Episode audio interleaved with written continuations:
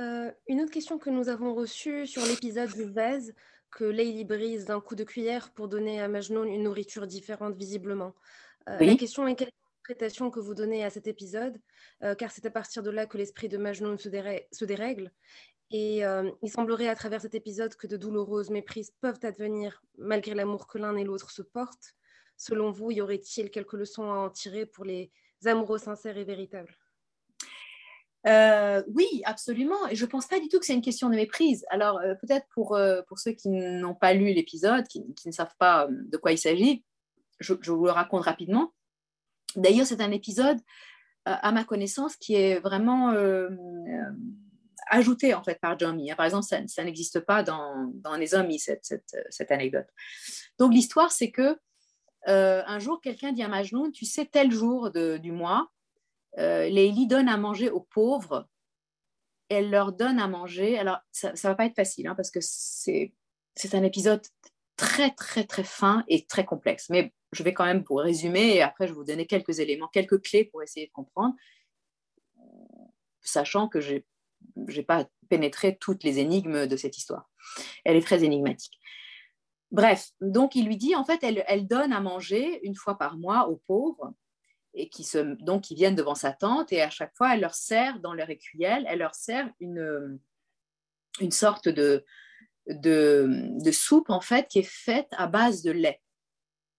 Ça c'est très important. Alors là aussi ça mériterait là une conférence à part entière. Hein. Euh, la métaphore du lait en fait dans, le, dans les textes soufis, dans les textes spirituels en général est très importante et en particulier dans le Masabi de Rumi où à chaque fois qu'il y a quelque chose d'important qui doit se transmettre, c'est la métaphore du lait qui apparaît. Donc le lait, c'est vraiment la nourriture primordiale. C'est la nourriture, bien sûr, du bébé.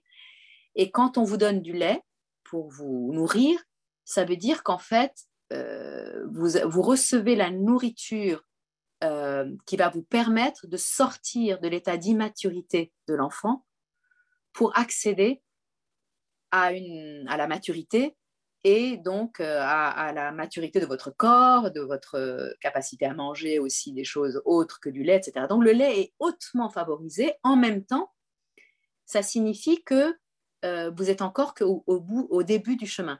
quand on vous donne du lait, c'est parce que vous avez besoin encore d'être nourri comme un bébé. C'est que votre âme est encore bébé, en quelque sorte. Et, et donc, la personne dit à Majnoun, voilà, peut-être que ce serait un moyen pour toi d'aller la voir. Et Majnoun dit Ah, bah oui. Donc, donc, il prend une écuelle et il va, il se met dans, le, dans la file des pauvres qui, qui, donc, qui défile devant la tente de Lélie pour recevoir euh, cette, euh, cette, cette, soupe comme ça euh, à base de lait. Donc, elle leur donne. Et on voit bien d'ailleurs la figure maternelle qu'elle représente quand elle les nourrit. Donc, elle, nourrit tous ces pauvres et qui, régulièrement, en fait, elle, leur permet de vivre en quelque sorte. Et donc, elle, euh, elle est nourrie. Et quand arrive le tour de Majnoun, elle, évidemment, elle le reconnaît et elle ne lui donne pas euh, de la soupe, mais elle donne un coup de louche sur l'écuelle de Majnoun et elle brise son écuelle. Et cette brisure, c'est pas du tout une question de méprise ou quoi. À ce moment-là, Majnoun entre dans une extase. Il y a un débordement de lui qui se fait et le texte nous dit très clairement, en fait, Majnoun brise l'écuelle de son être et il peut enfin déborder, sortir de lui-même. Ça veut dire qu'en fait, elle lui fait traverser une étape. Elle lui fait traverser l'étape dans laquelle on est encore dans le besoin de recevoir la nourriture sous cette forme-là. Elle le fait passer de l'enfance à l'âge mûr. Elle lui dit maintenant, tu as traversé ça, tu n'as plus besoin de ça. Donc elle brise en fait en lui l'enfant qui a besoin. Elle brise en lui, en fait, elle le fait passer à l'étape d'après. Elle brise cette, euh, euh, cette étape-là, en fait. Et c'est ça qui fait qu'il tombe en extase. Il dit, en fait, moi, elle m'a pas donné, elle m'a pas rempli mon écuelle, elle l'a vidé.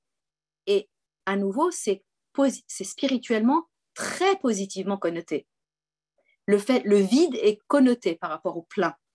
C'est-à-dire que en brisant cela, elle le libère de cette étape qui est la première étape, l'étape bébé. et elle le fait traverser et il devient autre. Et d'ailleurs, c'est après cet épisode qu'il va y avoir l'épisode de l'arbre, où il va renoncer même à elle. Donc, elle, elle fait quelque chose là. C'est un peu comme le coup de bâton du maître zen, si vous voulez.